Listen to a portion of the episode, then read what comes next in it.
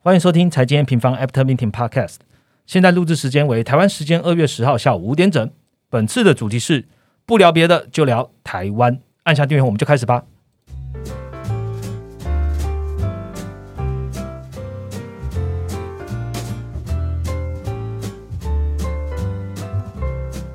Hello，大家好，我是财经王的 Roger。最近呢，美股财报陆陆续续公布了。那在科技巨头方面呢，除了 Meta 以外呢，其实都交于就是不好的这个呃 Q 四的财报结果。但是我们也观察到啊，各个企业的营收的前景已经不再像前一季这么的悲观了。是不是景气就此反转向上的呢？那如果现在这个时间你也在好奇啊，美国非农数据呈现这个就业市场还是意外的强劲哦，是否会让联储会压抑通膨，然后努力被破功呢？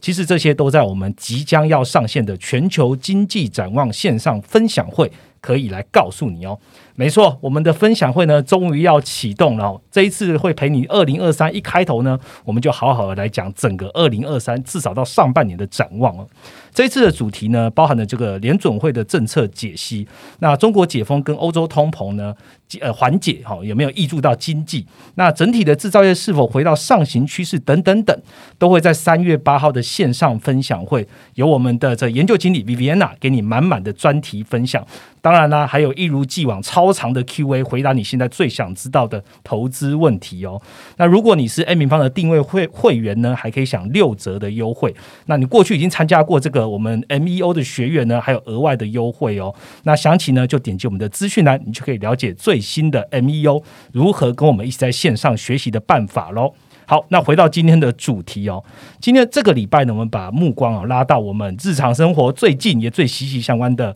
台湾。那台湾自从就是迈入二三年以来啊，其实从呃万四吧哈，一万四千点左右，在台股台表现一路都是蛮稳健的情况下，来到了一万五半山腰的附近徘徊哦。今天录音的当下呢，刚好也是台湾制造业最重要的数据 PMI 公布的时间，PMI 来到了四十的历史低位。那数据不好是完全不好呢，还是里面有看到什么？好的消息呢？那台湾近期算是衰退的反弹，还是复苏的足底呢？我们就请台湾的研究员 Jet 和大家聊天喽。欢迎 Jet。Hello，大家好，我是 Jet。好，Jet 好像很久没看到你哦。呃，对啊，这次放假放的有点久。对，在 p a c k e t 上放假啦，就是觉得还是息息相关，跟着我们台湾所有的新闻啊，跟这个经济事件在走。那除了 Jet 跟大家来分享之外啊，很多用户都在敲碗哦，就是 A 明方的量化分析啊，就哎。能不能那个固定出量化报告让我们看呢？黑马量化报告我觉得很有感觉啊，然后同步也衍生很多的问题。今天就台湾的议题啊，我们有会用一个这个大家最常用的这个景气讯号灯号哦，还有历年的报酬来做出一个量化分析。那分析呢，现在是不是投资胜率最高的时刻？所以呢，我们就请到我们的量化研究员 L 和大家聊天哦。欢迎 L，Hello，大家好，我是 L。好，两位是第一次合体吗？嗯，没错，对，没错。好，所以今天刚好呃讲到台湾，又讲到量化，是两位合体的时间。那听众朋友如果觉得这种合体是 蛮有趣的哦，就是我们有直化分析加量化的话，也可以在这个你们的呃评论这边来告诉我们，你们希望看到什么样的一个结合哦。当然，我们研究员还是要花一点时间来做分析了哦。今天就好好来讲台湾的。这个节目一开始啊，我们还是你 Jet 帮我们回顾一下本周的行情重点。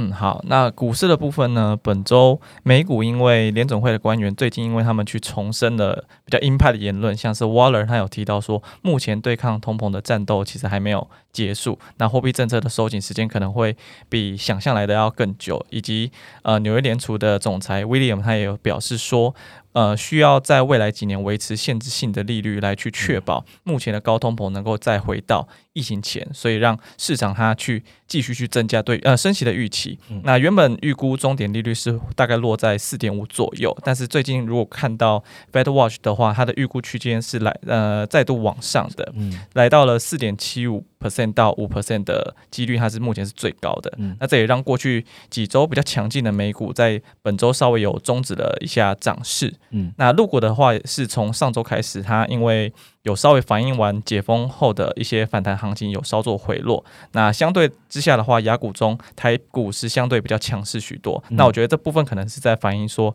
呃，即将要在这一两周开。呃，开出的波克夏十三 F 的持仓，那目前市场也是普遍应该都是预期巴菲特会继续加码，持续加码，对，继续加码台积电。那这也是让呃这一一两呃一两天台股都不怎么跌的情况。那汇市的部分呢？呃，延续上周因为公布出大幅优于预期的非农数据，其实升息的预期升高，也是让美元它继续去维持维持上周的涨势。那非美货币则是普遍呈现回落。那债市的部分呢？美债也是一样，因为反映非农数据的优异，还有政策可能还会持续缩紧的关系，所以长天期跟短天期的利率都是继续在往上的。嗯。那原物料的部分，油价本周有出现几天的弹幅，但是还是维持在一个相对区间的震荡。那主要是因为有中国的解封利多，但是也有库存它持续在堆积的一个利空状况。那天然气也是因为这几呃目前的天气它是持续在回暖，然后加上美国它在天然气的产量在持续增加的情况下，它有继续做一个回落的趋势。OK，天然气的价格确实蛮恐怖的。呃，对对对，所以大家还是要多观察一下这个这。整体的这个原物料的一个走势哦，包含油跟天然气，其实都是 A 米方最近也蛮关注的，还有贵金属的部分。好，那今天我们回到节目的主题哦。第一个部分呢，我们来关注就是台湾的基本面如何了，尤其是最新发布的 PMI、NMI 哦，终于公布了。那我们的看法是什么？那甚至还有半导体最近的禁令啊，状况影响到底有多深？我们会请 Jet 来跟听众朋友好好聊一聊。第二个部分呢，我们就透过景气灯号来看台股长线的最佳买点。那大家也可以接接着听一下我们 L 会怎么样做分析喽。那我们就开始今天的节目吧。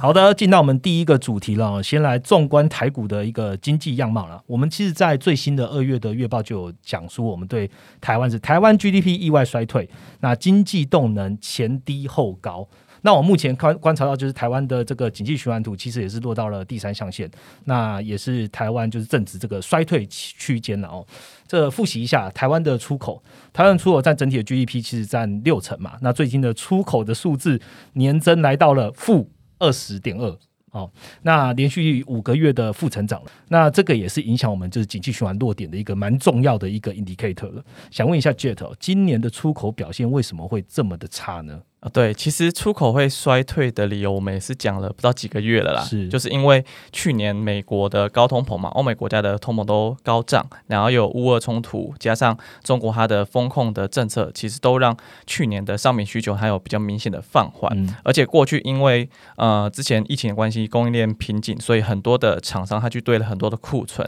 但现在需求它快呃快速的滑落的情况下，反而造成目前是变成了史上数一数二。严重的库存堆积状况，是，所以目前就是要把过多的碳订单都先砍掉再说。我我记得之前我们在讲那个库存啊，大家那时候那个供需很不平衡的时候，大家说 just in time 要变成 JIC，嗯，just in case，对对对，所以大家反而生产更多，没错，这是不是就是现在遇到的一个反冲击了？对，因为之前太呃，因为。订订单都订不到，所以其实很多的 overbooking 的状况，反而现在因为需求完全消失了，所以这些订单全部都要砍掉，然后库存全部都要都要去做一步调整的状况。对，那这个数据这个状况其实也是反映在目前的出口数据，在在下半年的部分，台湾的出口也是开始出现年减。那目前一月开出来的数字是跌到了二十 percent 以上，是那自然这部分也是有去反映说目前呃今年的。呃，春假提前的关系，所以导致一月工作天数减少所致。但其实如果我们去观察到季调后的数值，它还是在衰退的，所以这也是在反映说目前外需不足的状况。好，那如果外需我们已经知道表现不好了，那想当然，身为制造业这个风向球的台湾最新的 PMI 应该就是不好了哦。那实际开出来还真的哦，那 PMI 来继续破了历史新低。那接着帮大家解析一下，这是呃，只是账面的看起来很恐怖。还是里面其实拆开来是有一些乐观的点呢，就。哦，确实这个数据是蛮惨的啦。对，除了创地以外，其实细账中像是比较重要的新订单跟生产都是有明显的下滑。那当然，这个数据会跌那么多，部分也还是因为工作天数的关系。嗯，但即使我们去掉这个因素的话，整体的指数表现也还是比较不太好的，也是同样是反映说目前的外需跟制造业的动能它是比较疲软的状况。嗯，但我觉得比较好的一点是我们一直在一直有在留意的客户库存的部分，它是持续在。去化的状况。那目前的水准是来到了四十六点五，那基本上已经回到了历史平均的水准了。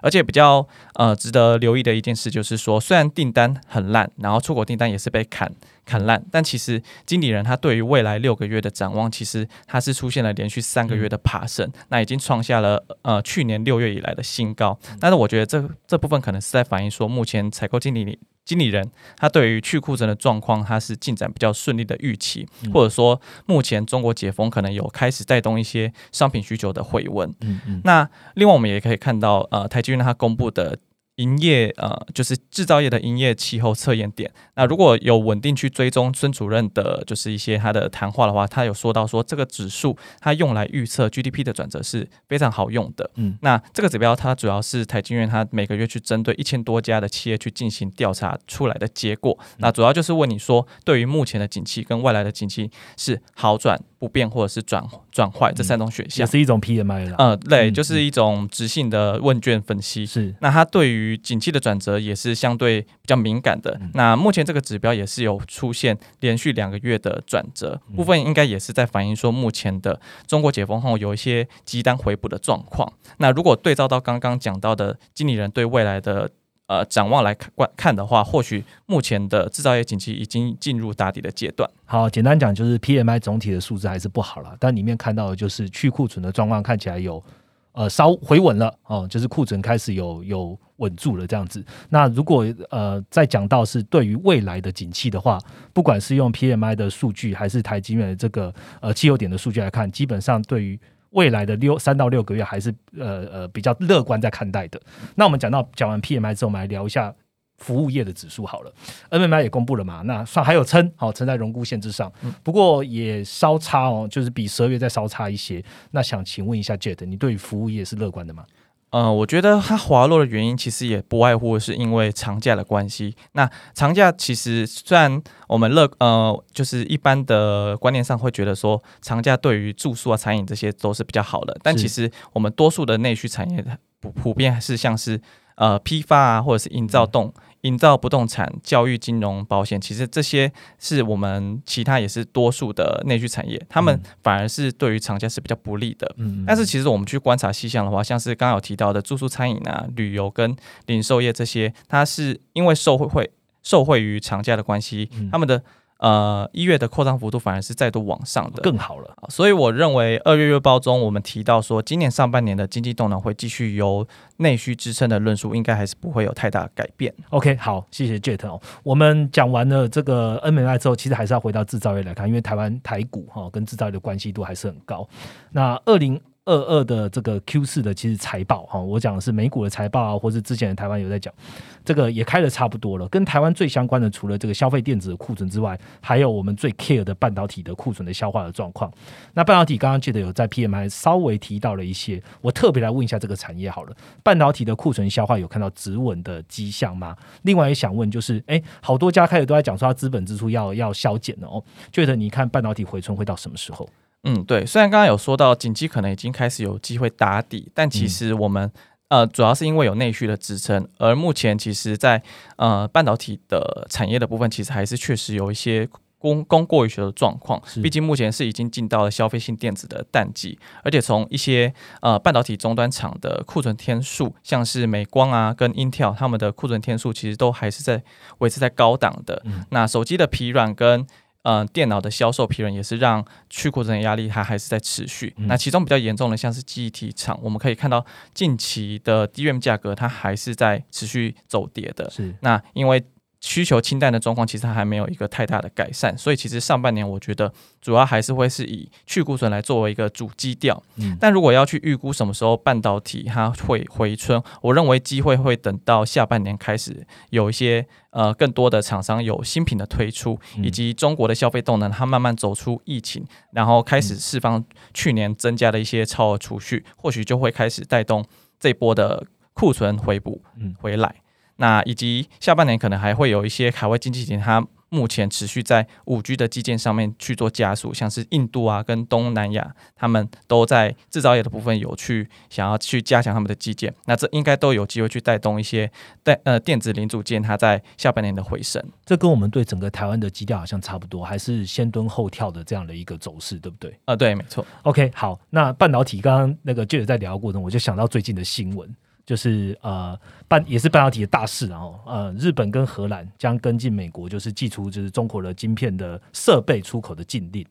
那也就是说，这些禁令啊，会让中国跟就是媒体都在讲嘛，就是中国跟高阶晶片基本上就是绝缘了哈。那美国看起来又把晶片呢又升级了，我想问觉得你觉得影响大吗？对台湾会有什么好处吗？嗯，我们稍微先回顾一下，就是之前我在半导体文章中有提到，呃，全球的半导体产业链它的分工情况，就是美国它把持着上游的呃设计呃设备，然后 IC 设计跟一些 EDA 软体，那日本的像是 Nikon 啊、Canon 跟东京威力科创，它把持的同样是把持的设备跟一些特用化学品的这部分。那荷兰的部分大家都知道，ASML 它几乎独呃独家掌握着前端制成的 E EUV 跟 DUV 的曝光机技术。嗯那这一次的就是半导体禁令升级，是原本从只禁止高阶的 AI 晶片跟 EUV 的曝光机的范围，它扩大到连 DUV 的曝光机都会禁止出口到中国。也就是说，EUV 是最高阶的，然后、呃中高阶就是 DUV 的曝光机，对吗？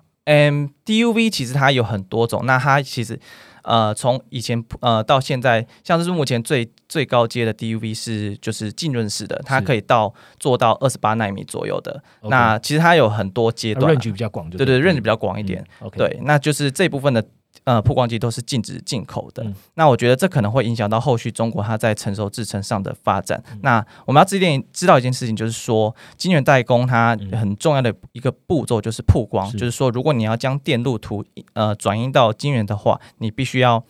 呃就是进行曝光的这个动作。嗯那纵观目前全球的曝光技术来看的话，还是非常需要曝光机来进呃实现的。嗯而晶圆制造中的设备中，其实就有三成是以曝光机为主，那占比是最高的嗯。这也显示了它的重要性。而这些重要的机台基本上就是被呃 ASML 还有日本的 Nikon 跟 Canon 这三家企业所独占。嗯也就是说，如果严格执行这项禁令的话，中国未来基本上在没有曝光机这部对在曝光针基本上都是断供的，因为中国在这部分的技术还是高度仰赖进口。如果我们去看到中国目前最领先的就是他们的曝光机。公司的话，也就是上海微电子来看，目前是还没办法提供这样的设备。那主要呃，我我去看了一下他们的官网上，就是列出了最新机种，像呃，就是他们的六百系列 ARF 的曝光机，其实而且这个机台还不是浸润式的，所以它最多能做到的最小制程节点大概就是在六十六十五纳米左右。OK，意思是说，中国它如果想要靠自己自给自足来呃发展二十八纳米这些比较目前比较重要的节点的话，还是有一定的困难度。是那这对于中国他们的内地的晶圆代工业者，我认为就是一个比较大的打击嗯。当然，对于台湾的话，可能就是会是受惠者。第一，是因为中国的 IC 设计厂的订单可能就是要很更多的去转到台湾的台积电跟联电来做。嗯那因为二十八纳米的扩厂进度可能也会被去延后，那这也会让成熟制程的部分不会那么快，因为中国厂商的快速扩张而去面临到呃杀价竞争的一个窘境。嗯，呃，也就是说，反正现在美国的呃晶片禁令已经达到了所有的设备端了哦，尤其是这个曝光机。嗯那 EUV 跟 DUV 看起来，日本跟荷兰两个两个国家，呃，他们接受了这种禁令，那等于是它在曝光机上面的技术，要么就是被延缓，要么它只能 lock 在现在目前最小的智能在六十五纳米。它想要再往下做这种智能节点，的话看起来难度加的非常大。没错，那对台湾来说就有转单效应，因为你这些厂不可能不出晶片嘛，所以你的这些制成的代工，哦，这些这些晶片的代工可能就有机会转到台湾这边来。那我们呃刚刚其实是岔出来去讲这个半导体了，我还是想要 focus 回台湾哦，因为半半导体跟台湾的关系度很高，那台湾很多。跟制造业关系度很高，那制造业销库存就跟景气的循环有很大的关系。我想刚刚这样问完一轮之后啊，大就是听众朋友还是想知道是台湾的基本面呃，究竟什么时候会转好？有没有一个时间点？那记得帮我们纳入时间轴，分享一下你现在对于台湾的展望吧。啊，对，简单总结就是今年的经济动能应该就是先蹲后跳的一个走势，就是上半年因为半导体它还是处于一个去库存的阶段，它会去继续压抑台湾的出口动能，那主要还是依赖内需消费来进行支撑经济动能。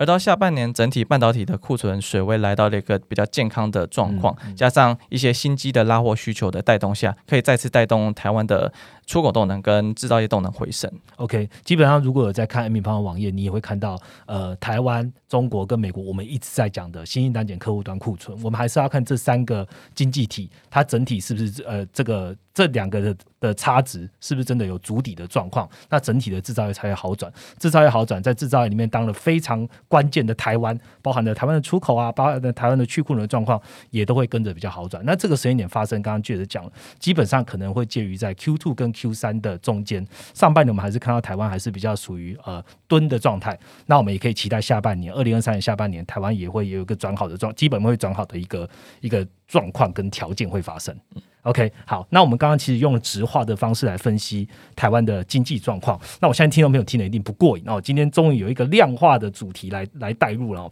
下一个主题，我们用量化报告来看看，怎么样透过了解景气灯号来掌握台股的投资趋势。下个主题见。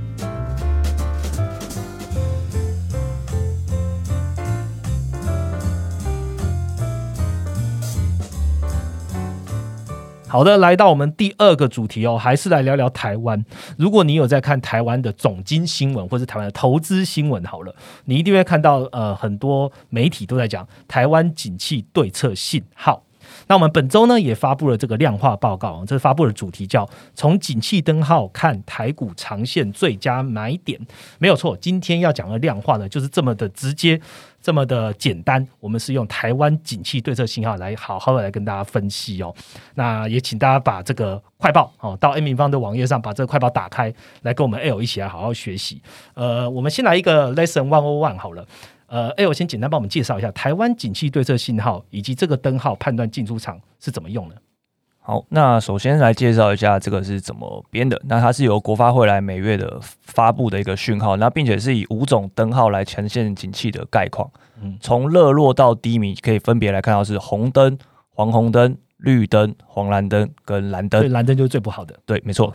好，那它的编制方法的话，是以九项变数来编制而成的。那每项变数分别以一到五分来进行一个评比。嗯，所以刚好九项变数嘛，那最高分就是九乘五是四十五分，是最低分就是九乘一是十九分的部分。嗯，好，那九项变数里面，其中有三项变数是呃景气领先指标的成分变数，就是国发会有另外编制这个指标，那有三项是相同的变数。嗯，那剩余的六个变数是景气同时指标的成分变数。也就是说，景气灯号它除了同时指标以外，还加了一些领先指标，有一些预测的功能的。对，没错，就是可以看当前的，那也有一些来预测未来的一个状况。嗯，那以最近的近况来看的话，可以看到说，十一月的台湾景气对策信号是来到了十二分的水位，那只要十六分以下，基本上都是判断为是蓝灯的。嗯，这是继二零一八年之后第一次出现蓝灯的状况，并且在。本期也就是十二月份的景气对策信号，同样是出现在十二分的这个低档的状况，所以已经是连续两期表现的比较不 OK 了。OK，所以我们今天的主角应该就是蓝灯啊，因为大家最近遇到了两次，哈，都是蓝灯亮灯这样子。那我想问 L，蓝灯的这个亮起，哈，它是对我们的进出场有什么样的策略吗？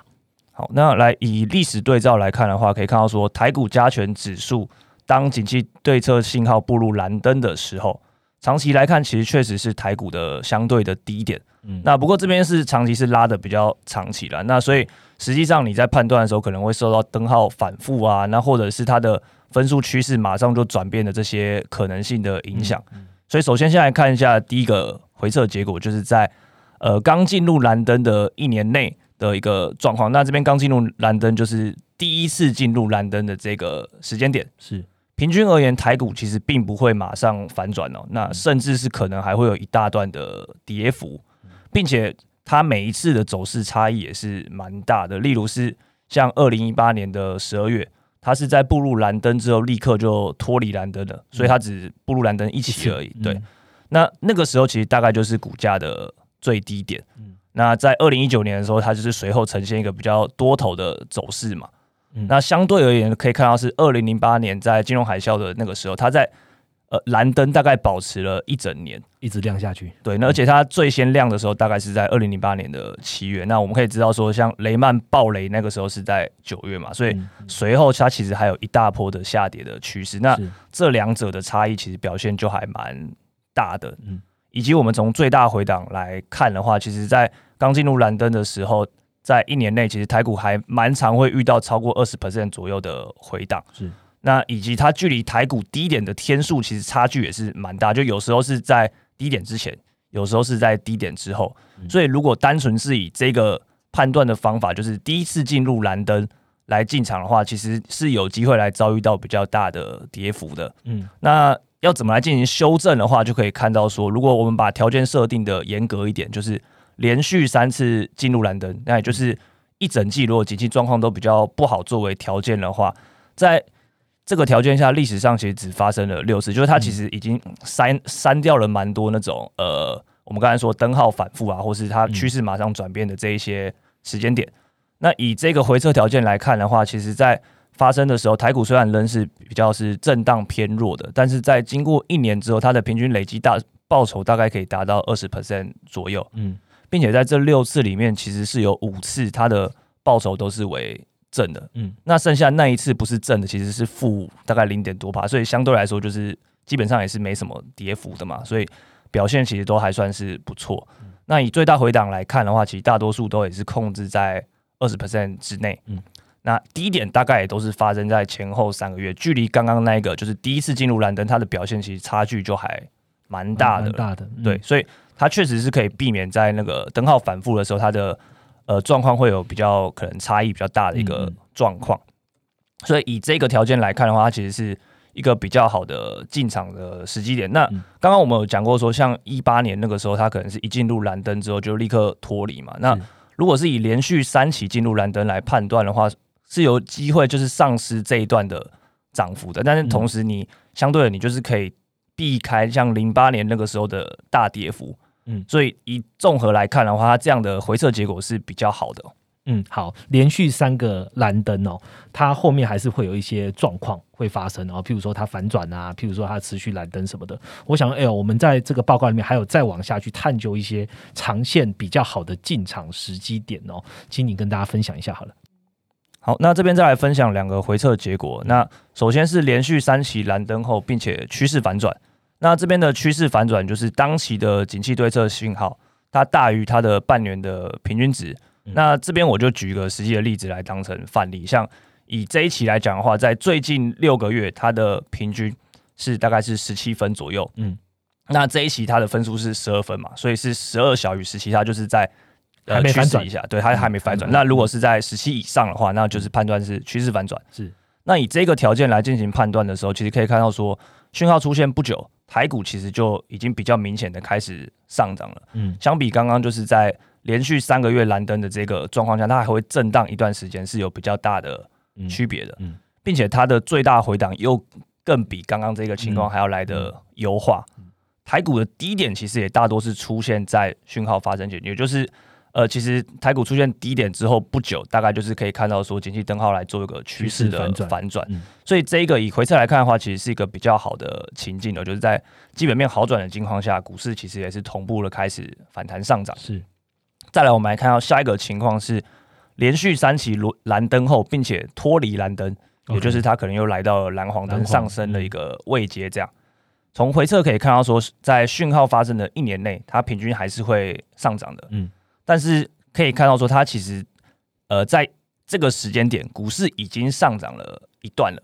也就是因为它的那个讯号发生的时候，其实低点都已经发生在对啊，嗯已经发生在讯号发生前，所以你已经有 loss 掉它这一段的涨幅了。那嗯其他以最大回档来看的话，其实都还是表现的不错啊，只是相对来说，就是它是 loss 掉这一段涨幅，所以它其实是一个比较稳健的进场的时机点。OK，好，那最后再来这边就是统合刚刚的这些回测结果，那就是来做一个整理，这样可以看到说，其实从连续三期进入蓝灯，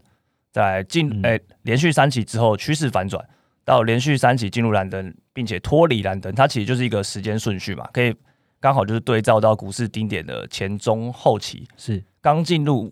哎，刚是连续三期进入蓝灯的时候，它其实是通常股市低点是还没有到的。嗯，再来在趋势反转的时候，大部分就是已经蛮接近是台股的低点。最后脱离蓝灯的时候，其实就是已经呃低点已经在结束的一个状况。OK，好，谢谢 L。那我们来问一下现在喽，我们现在已经是两期的蓝灯。好，L，你觉得现在的状况是什么？是连第三期要即将遇到了吗？然后可以给听众朋友一些分析吗？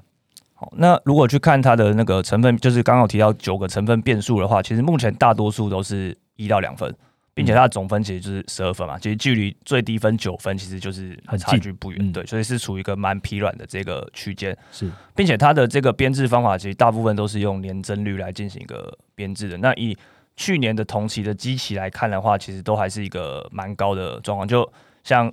里面的成分变数有个是台股的指数。那去年一月、二月的时候，其实都还是来到大概万八，甚至万，对吧？所以如果你算 Y O Y 的话，那其实都还是有负十个 percent 以上的，都是年减跌幅，对啊。所以它的那个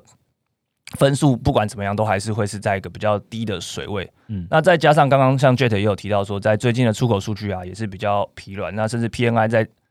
一月其实也是看到就是破底的一个状况嘛。那所以。其实整体制造业循环是都还是在一个去库存的阶段，整体还是需要时间来做一个消化的。是，所以下一期其实开出第三颗蓝灯的几率是比较大的。嗯，好，所以我们刚刚讲完了，下一期开出了可能是第三颗的蓝灯。那第三颗蓝灯之后，就回到刚刚 L 提到的我们的呃计算的一开始的初始点，连续三个都是蓝灯之后，我们要看的是趋势是否向上。或者是他直接换了灯号，那这个就可以当做我们是不是要当呃进出场依据？Depends 你对于你自己的风险的抗受程度。那在我们第一 part 部分呢就得跟大家分析一下，台股虽然现在的这个制造业，我们 PMI 刚公布，它不是表现的太好，可是我们从里面看到去化库存其实是有慢慢看到止稳的迹象。那也就是回到我们直化跟量化的砍败的话，结论就是台湾可能在现在上半年，它还是表现不是。不是很好的啊，不管从基本面来看，然后或者是我们量化现在是两颗蓝灯，那但是在下半年的状况应该会稍稍的好转，甚至会有比较好的一个呃走出衰退阴霾的这样的一个状况。呃，在投资时点上面呢，我们透过 L 的分析也可以知道，当今天亮了第三颗蓝灯之后，它后面的这个灯号的变化，或是这个上面这个点的点位的变化，是不是有好转，都可以当做我们可以判断是否要进场台股的一个依据了。我们用直化的跟量化的。这个结合的方式来。呃，讲这样的一集呢，希望对听众朋友在于投资上面有更多的信心，更是更你可以更了解说现在的这个在基本面的判断，或是说在进出场的这个时机点，你可以有更好的拿捏。希望这也是对你有帮助的哦。好，接下来呢，我们到这个回答用户问题的时间，那就由我来发问，然后请两位研究员帮我回答一下好了。呃，首先第一位研究员哦，他他直接写信给我们的，呃，这个用户是好，我不太会念哦。Hectos，OK，它应该是一家公司啊。他要问的问题是这样，他说：呃，四个景气循环象限哦，有没有可能从二象限直接跳到四象限呢？也就是说，直接从这个减缓到复苏呢？那这一题我请 Jet 帮我们回答好了。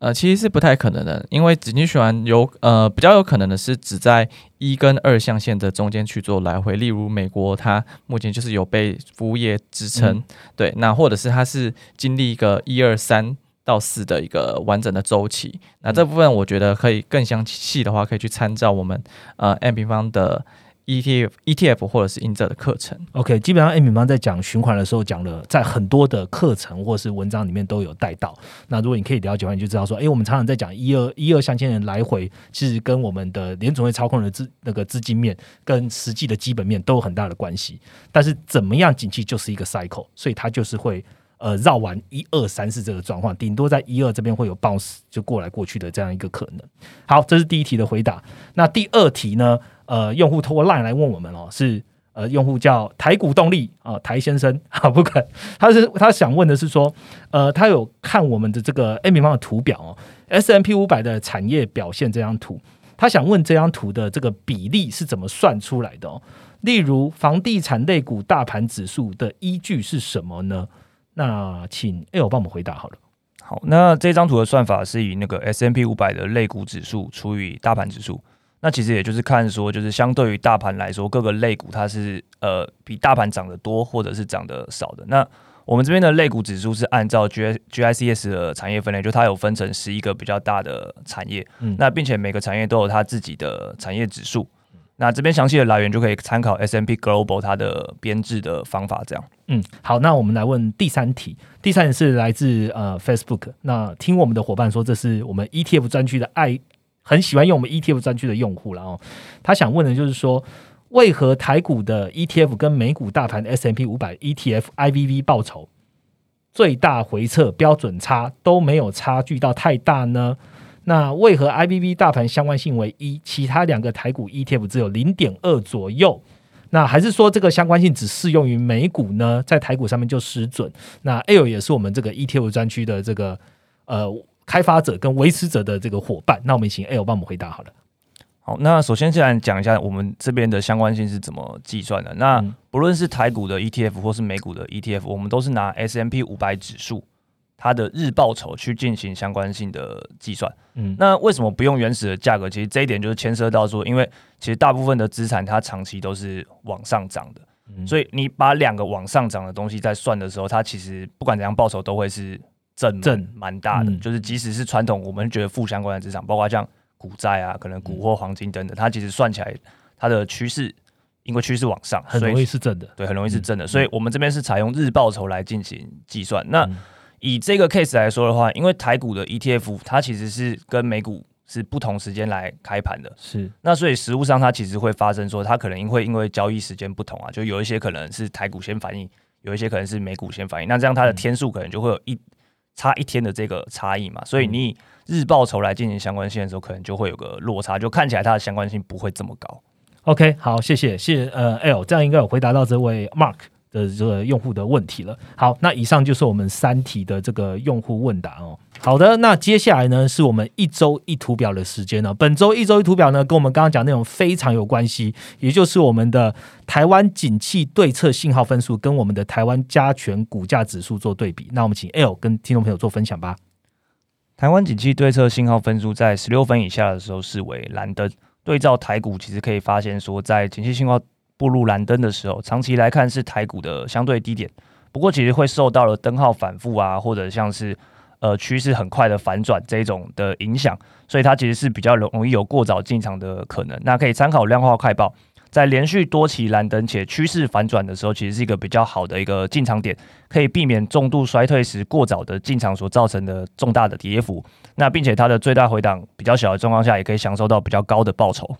好的，今天非常谢谢 Jet 跟 L 来参加我们这一集的录制哦。节目的最后呢，想问问在 p a r k e t 前的听众朋友哦，下一个礼拜开始呢，你是不是也有公司的目标要达成了呢？包含了 KPI 啊，或是个公司在 run OK 啊。过去的七年来啊，其实七八年来哦，其实 M 方接触非常多的金融跟科技产业的一些合作的需求。那我们也帮助了非常多的伙伴呢，在事业的判断，或是经济趋势，甚至在产品的能见度上加分。所以，如果呢，你正在寻找这 FinTech 的伙伴呢，那我相信 M 平方的海量的总经数据，还有我们的这个平台，希望可以帮助你的企业，帮助你的事业体做加分哦。那如果你有兴趣的呢，对你的二零二三有很大的期望，在 FinTech 上希望有怎么样可以帮助你的呢？欢迎可以来信寄到我们的 business at micromicro 打 me 哦，和我们一起成长。那我就把这个我们的信箱呢，同步附在我们的资讯栏。那欢迎大家跟我们联系喽。好，那我们今天节目到这边，如果喜欢我们的节目呢，记得留下五颗星，并且跟我们评价，让我们做得更好。我们就下个礼拜见喽，拜拜。